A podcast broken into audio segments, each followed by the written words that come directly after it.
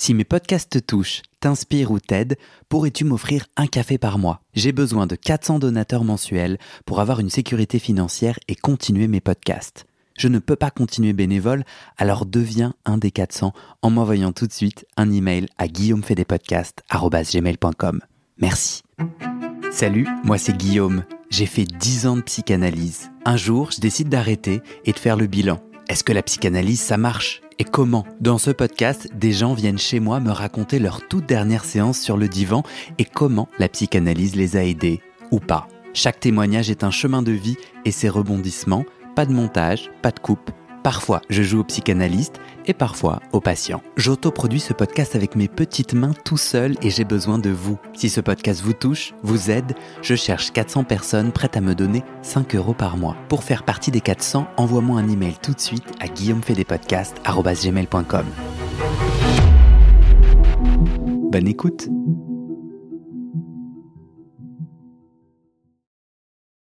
Si je le dis de manière un peu, un peu forte, pour moi, c'est une forme de thérapie de conversion douce. Euh, puisque le principe de la thérapie, ouais, rappelle le principe de la thérapie de conversion, c'était quelque chose qui là qui vient d'être interdit en France, euh, enfin. Euh, mais c'était des thérapies qui promettaient aux gens de les guérir de leur homosexualité, bisexualité, etc. Donc c'est l'idée que c'est un problème qui peut se guérir. et alors avec des, des, stages, des camps, enfin des trucs évidemment qui marchent jamais et qui créent beaucoup de souffrance. Et quand je dis que c'est une version un peu euh, soft de ça, entre guillemets, c'est que bah, finalement, elle, suivait un schéma un peu similaire. C'est-à-dire qu'au lieu de voir ça comme juste un aspect parmi d'autres euh, d'une personnalité euh, à explorer, chouette, etc., euh, il y avait cette, euh, cette approche qui était ben, si euh, il dépasse un certain Oedipe ou etc., bon, bah, ça partira. Quoi. Mais ça, t'as pas de preuve. C'est-à-dire, c'est dans ton ressenti tu avais l'impression d'être sur ce chemin-là. Mais est-ce que tu te souviens, enfin, comment, comment tu viens avec ça? Bah, L'épreuve, c'est que, encore une fois, c'est euh, la non-acceptation positive. Il euh, n'y a jamais eu d'acceptation positive. Elle m'a jamais dit euh, Ah, mais vous savez, il y a. Alors qu'elle te félicitait sur d'autres aspects, sur ton apparence physique ou sur des études et tout, genre elle, te, elle mettait en mots des pouces vers le haut non, elle n'a pas, pas, forcément sur moi, mais sur euh, le fait de quoi, le fait de prendre son indépendance, le fait d'être autonome, le fait etc. Donc euh, euh, là-dessus, oui. mais sur cette question-là, oui, je, je, vois ce que tu veux dire. En, fait, oui, oui, je... en fait, j'ai envie de ça parce que thérapie de conversion douce, c'est chaud bouillant. Bah ouais, mais et, et du coup, ouais, mais, mais c'est ça que tu ressens. Et du coup, j'aimerais que tu illustres ton propos parce que c'est une chose, quelqu'un qui est dans la neutralité non soutenante Euh, on pourrait soit lui donner des, des bonnes raisons. Attends, je vais au bout. On peut soit lui donner des bonnes raisons où elle se dit là, j'ai un truc à jouer, c'est-à-dire elle a essayé techniquement un truc euh, de psy et ça a échoué ou pas, c'est à toi de le voir, mais où elle se dit je vais être neutre parce que nanani nanana. Et en fait, toi, dans ton souvenir, t'as créé une malveillance en, sous-entendant qu'elle était homophobe et qu'elle espérait que te faire bosser sur ce rapport à l'Udip allait te, te, rendre hétéro. Mais je suis pas convaincu. Ouais, je comprends. Je suis convaincu que toi, tu en as souffert, et ça, je remets pas ça en question, et je veux bien qu'on creuse ça encore. Mais avant qu'on creuse, toi, pourquoi ça n'a pas été aidant euh, il y a un procès d'intention, tu es d'accord que t'as pas plus d'éléments. Elle a jamais dit il serait bon d'être hétéro. Elle a jamais dit si vous bossez votre complexe de deep, alors? Non, ça a toujours été, euh, ça a toujours été assez, euh, assez sournois. Quoi. Euh, je, te, je, te, dis, pour moi, les, les, les deux éléments quand même marquants, donc c'est l'absence de, d'accueil soutenant alors que c'est quelque chose qu'elle pouvait faire sur d'autres sujets. Ouais, mais elle est neutre. Non, non, justement. Non, mais attends, c'est pas soutenant. S'il y avait que ça, ouais. s'il y avait que ça, je pourrais être d'accord avec toi. Euh, et le second élément, c'était euh, de, de, de, diriger nos séances toujours un peu plus, au fur et à mesure, lui, je lui partageais ses angoisses, ses inquiétudes, vers cette idée de construire sa virilité, sa masculinité. En quoi c'est problématique? Parce que Et je te pose vraiment la question, euh, je crois, je crois entendre ou sous-entendre, entendre en dessous pourquoi ça pourrait être problématique si jamais euh, l'homosexualité ou la bisexualité est vue euh, dans le rapport un peu féminin-masculin. Mais sinon, l'idée qu'on est tous et toutes construits de différentes énergies Mhm. que le monde occidental a nommé masculin versus féminin et que en fait, bah, je crois que pour être heureux, c'est une opinion personnelle tout ça. hein, euh, les, toutes ces énergies et bien d'autres euh, doivent pouvoir s'exprimer euh, dans toute leur dans toute leur potentialité. Bon, bah voilà, elle te met sur ce chemin-là. Elle sent qu'il y a un truc chez toi autour de ça. Comment tu le lis à l'orientation sexuelle? Tu viens de le dire. Elle sent qu'il y a un truc chez toi. Mais ça n'a peut-être aucun rapport avec ce que tu fais de ta bite? Alors ça, j'aurais pu lui accorder euh, ce bénéfice du doute si encore une fois, euh, c'était pas des thèses qui circulaient beaucoup dans les euh, dans le dans la société et euh, en particulier au niveau de la, de la psychanalyse. euh, cette idée que l'homosexualité se développait sur le terreau d'une mère étouffante et d'un père absent. Euh, et je pense même, et alors là, c'est là j'ai un doute. Je, je, je pense qu'elle me l'a, elle me l'a déjà dit à demi mot, euh, toujours de manière détournée, mais en disant par exemple, euh, ben c'est fréquent d'avoir ce type de, de questionnement à cet âge-là, euh, notamment. euh, étant donné vos, vos, vos relations avec votre mère, votre Hmm. père, enfin, Tu pourrais lui faire un procès d'antisémitisme, parce que un des préjugés, c'est la mère juive étouffante. tu peux. ma mère est pas juive, donc ça. Ah, c'est pas. Ok, d'accord. Ton. Ok, mais moi, je suis. Je suis assez. euh, je suis assez euh, hésitant sur mon opinion face à ton histoire pour le moment. Et je te l'offre parce que comme ça, on peut rebondir et tout.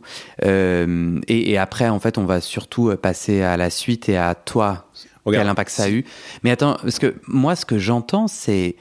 bah, je crois que depuis tout à l'heure, ce qui résonne dans ma tête, c'est tu dis toute personne qui dit je me pose des questions sur mon, mon orientation sexuelle, il faut la valider.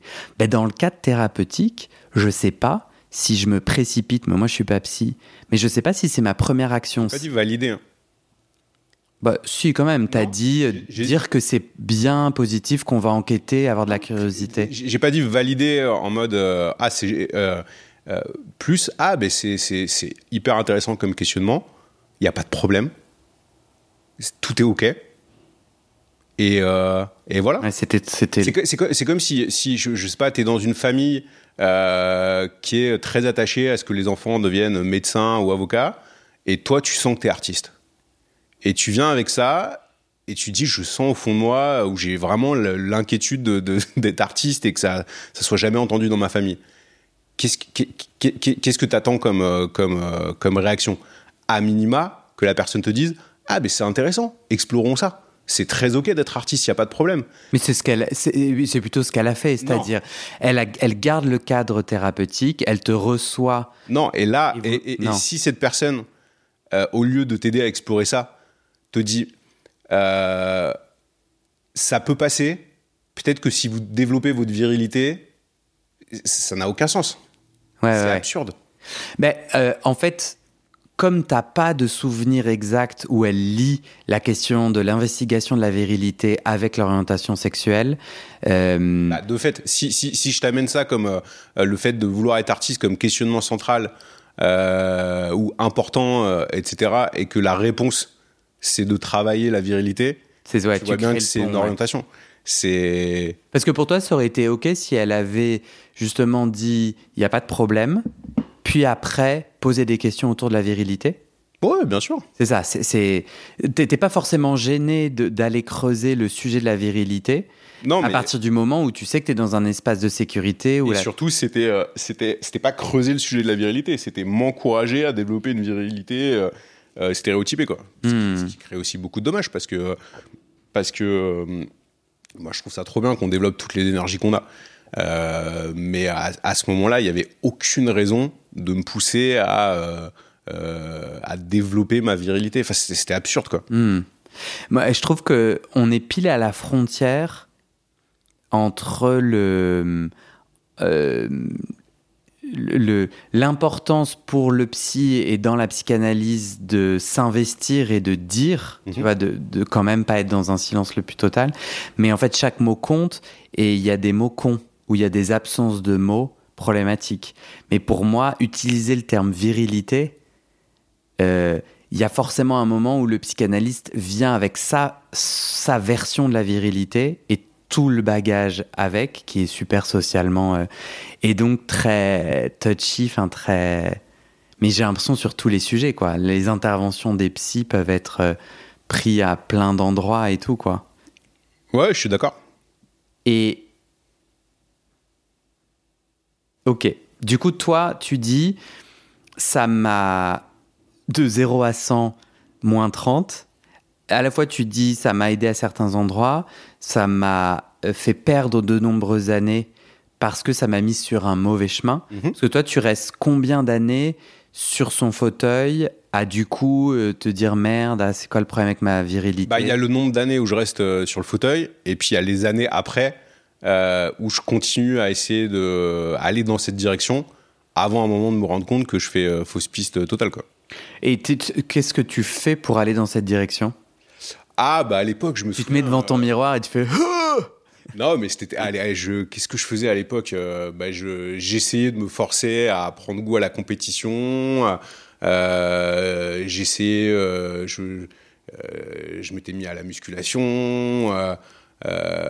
J'essayais de, d'intégrer plein de, plein de stéréotypes, etc. Enfin, vraiment, je suis parti dans une direction qui était, qui était,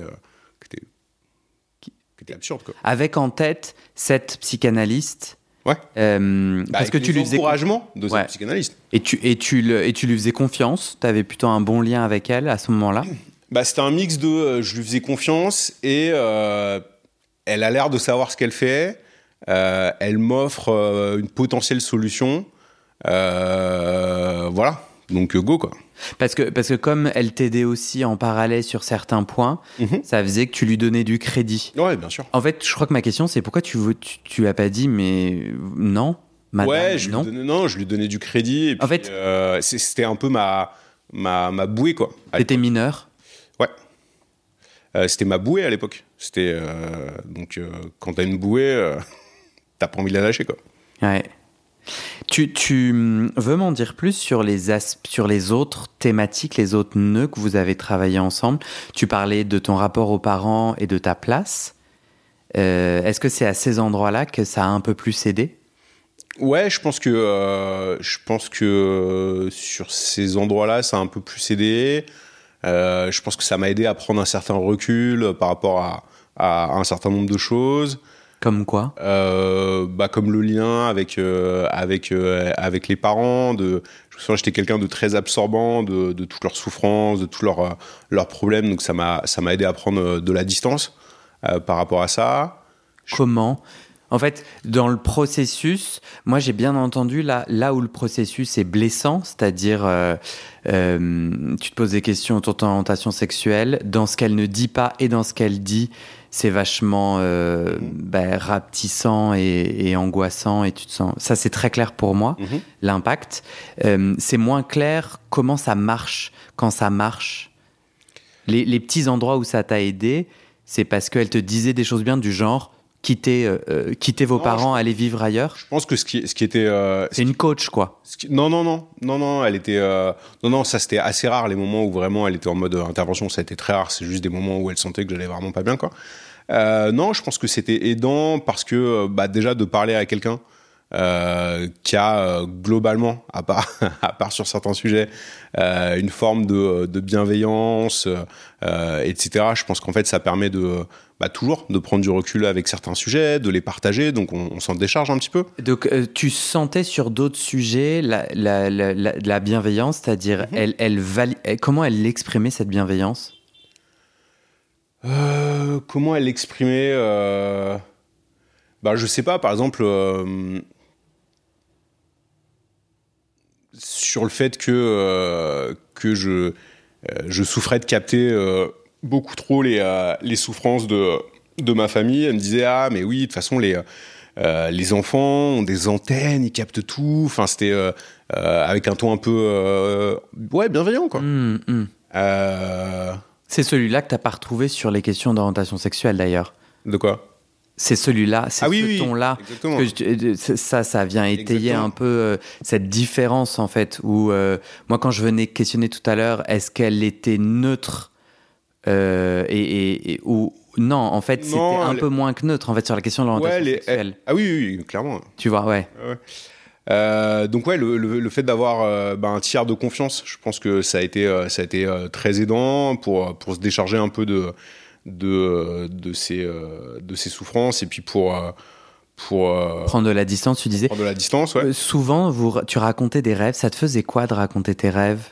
Ça t'aidait? Ça te fait marrer? Qu'est-ce que ça me faisait?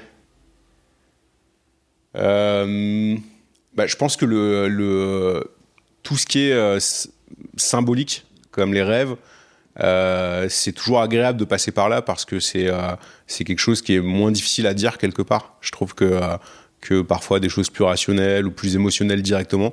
Tu passer par des symboles, moi en tout cas, je trouve que c'est quelque chose qui, est, qui était efficace pour moi. Tu te souviens d'un exemple? De rêve? Il y a longtemps, ouais. Il y en a un qui te vient Qu'est-ce que. Ou en tout cas, de l'impact positif d'avoir cet univers de symboles qui est le rêve Si, je me souviens peut-être euh, peut-être d'un rêve euh, euh, où où il y avait une forme de rite de passage entre, enfin de transmission entre mon grand-père et moi, et puis ensuite moi qui avait qui avait un enfant. Donc c'était joli comme rêve. Je me suis dit ouais non c'était joli. Et ça, de le restituer en séance, elle, elle te faisait des interprétations, elle te... Bah, elle m'aidait à trouver des interprétations. Ok. Elle te les donnait? Non, non, non. Elle ouais, elle était. Ça veut dire quoi? Aider à trouver une interprétation? Bah, Elle me demandait ce que j'en pensais.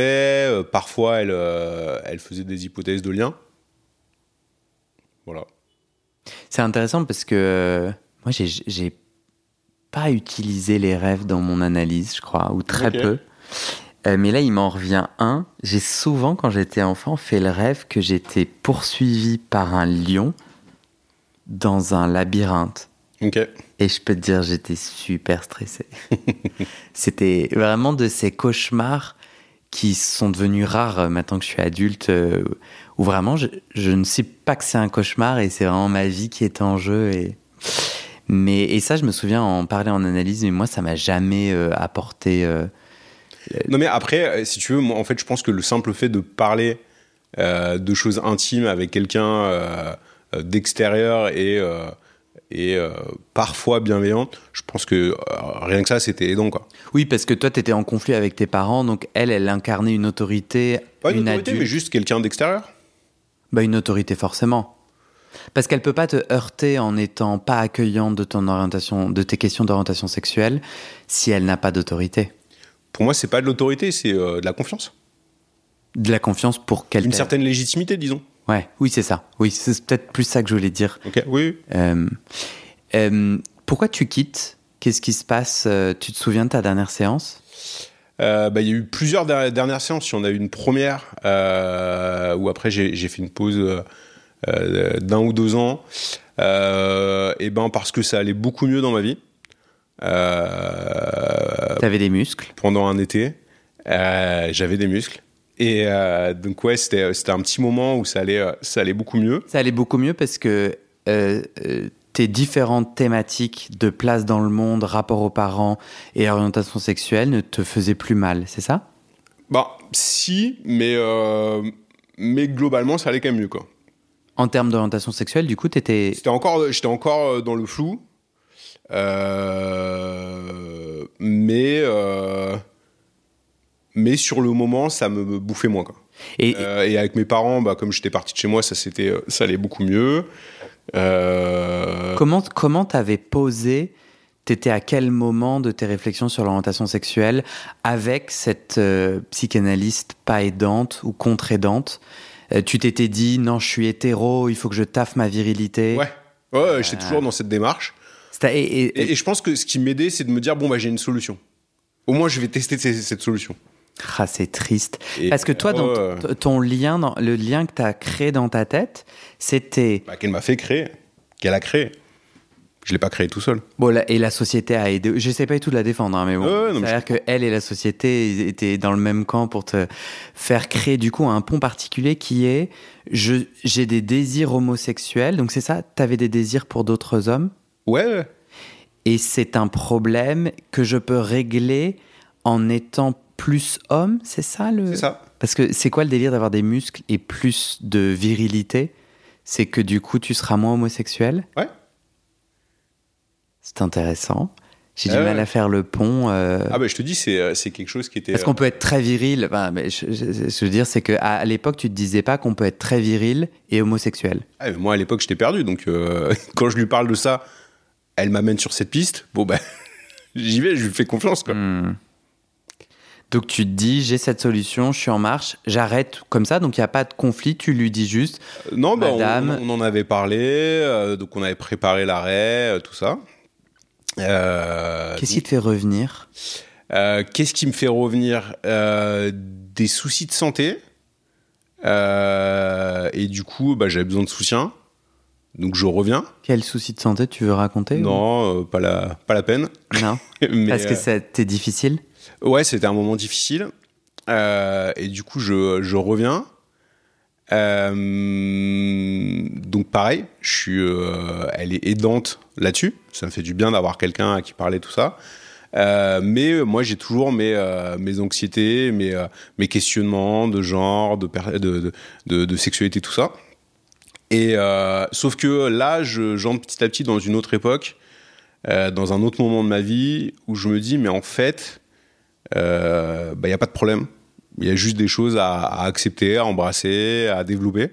Et des gens à embrasser aussi. Et des gens à embrasser, euh, etc. Et du coup, euh, euh, bah, du coup, au bout d'un moment, je, me dis, bon, bah, j'ai rien à faire ici, en fait, quoi. j'ai rien à faire ici parce que bah, c'est pas aidant. Et, et, elle, elle continue dans, dans sa rhétorique viriliste. Non, c'est juste qu'elle je crois qu'elle continue même pas spécialement. C'est juste qu'elle euh, elle m'offre aucun euh, euh, aucune façon d'avancer là-dessus de manière de manière chouette quoi. Ouais, ouais. Donc donc donc je décide d'arrêter. quelques mois après, j'entends parler d'un psychanalyste jungien qui serait trop cool. Et lui, lui, pareil, c'était un, c'était un numéro. Je pense que sur certains, plein d'aspects, était génial.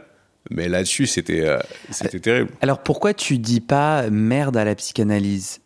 Euh, tu vois, genre en fait, euh, bah, je me comprends que c'est le modèle freudien peut-être. D'accord. Et comme à l'époque, en plus, j'avais, je m'étais intéressé à Jung et tout, j'ai trouvé ça assez assez intéressant quoi. Je me dis bon bah testons l'approche jungienne, ça a l'air plus open, plus. En quoi ton ta première analyse était freudienne? Comment tu le sais? Bah déjà c'est elle qui le qui le disait. Et puis, euh, et puis euh, je pense que ça se voyait sur certains aspects, la, la, la prépondérance de, de l'Oedipe, euh, des schémas, enfin rétrospectivement, si je, si je relis certains moments, des schémas qui rentraient bien dans cette dimension-là. Des séances de 45 minutes top chrono. C'est ce que j'ai compris être là où le, là où d'autres ont, des séances plus courtes, non? Ouais, c'est des séances assez longues, euh, avec paiement en, cash évidemment, euh, avec euh, l'importance que ce soit avec mes sous en tout ou partie. après, elle avait une approche freudienne vachement revisitée, hein, parce que j'étais pas allongé, j'étais, enfin, il y avait, c'était. En tout cas, tu décides d'essayer cet autre jungien. Euh, c'est quoi Qu'est-ce que tu comprends de l'approche jungienne qui te donne envie de l'essayer? Euh, bah, déjà, euh, ce qui m'intéressait, c'était, c'était qu'il y avait un peu, j'avais le sentiment qu'il y avait un peu plus de, de place à la créativité, à l'intuition, etc. Parce que Jung, il, il, avait pu être assez, assez barré à certains, à certains moments. Euh, et puis ça, ça, me parlait bien ces histoires de euh, d'animus, d'anima, euh, d'animus, d'anima, euh, ce euh, cet inconscient collectif. voilà, c'était des concepts que que je trouvais que je trouvais intéressants. Mm-hmm. Et, et puis comme il, il m'a été recommandé par quelqu'un en qui j'avais confiance, me suis dit, bon, bah go. Et tu as vérifié le rapport à cette époque-là, à ce moment-là, tu te tu check, tu vérifies euh, ce que Jung et, ses disciples pensent de, du genre Ah et de l'orientation. Ah, c'est mieux. De, de? Du genre et de l'orientation sexuelle. Non, pas, du, pas encore. Non, parce que tu es toujours en train de te dire. Non, tu dis, il n'y a pas de problème.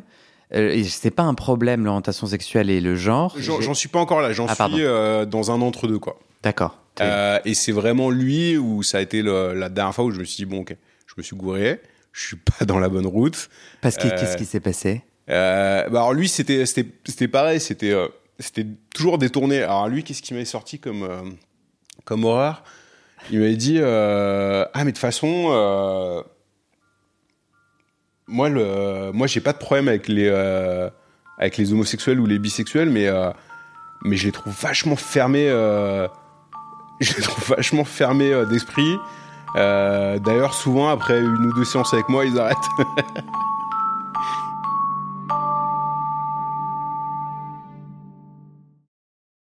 Et c'est la fin de cet épisode. Vérifiez dès maintenant si la suite est déjà publiée. Sinon, vous pouvez vous abonner à ce podcast sur votre plateforme d'écoute pour être alerté dès la sortie des nouveaux épisodes. Et si vous aimez les témoignages intimes comme celui que vous venez d'écouter, j'ai deux autres podcasts qui pourraient bien vous plaire. Je vous les présente. Histoire de devenir moi. Ça, c'est un podcast dans lequel des gens ordinaires me racontent un tournant déterminant pris dans leur vie. Ils racontent le déclic qui a tout changé et comment ils sont devenus un peu plus eux-mêmes. Comment devenir sexuellement épanoui Ça, c'est un podcast dans lequel des hommes, gays, bi ou queer, racontent leur chemin de sexualité et comment ils tentent de s'épanouir face aux normes. Alors pour écouter ces podcasts, vous pouvez tout simplement taper les titres dans la barre de recherche de votre plateforme d'écoute. Mais je vous mets aussi dans le descriptif de cet épisode les liens pour écouter ces podcasts et les liens de mes réseaux sociaux pour découvrir les coulisses de mon aventure de podcasteur et aussi la page de dons pour soutenir mon travail et mes podcasts. En tout cas, n'hésitez pas à m'envoyer vos retours et vos réactions à guillaumefedepodcast.gmail.com ou sur mes réseaux sociaux. Ça me motive énormément de savoir que ces histoires naviguent et résonnent, ou pas d'ailleurs. Allez, merci pour votre écoute et à très bientôt dans vos oreilles.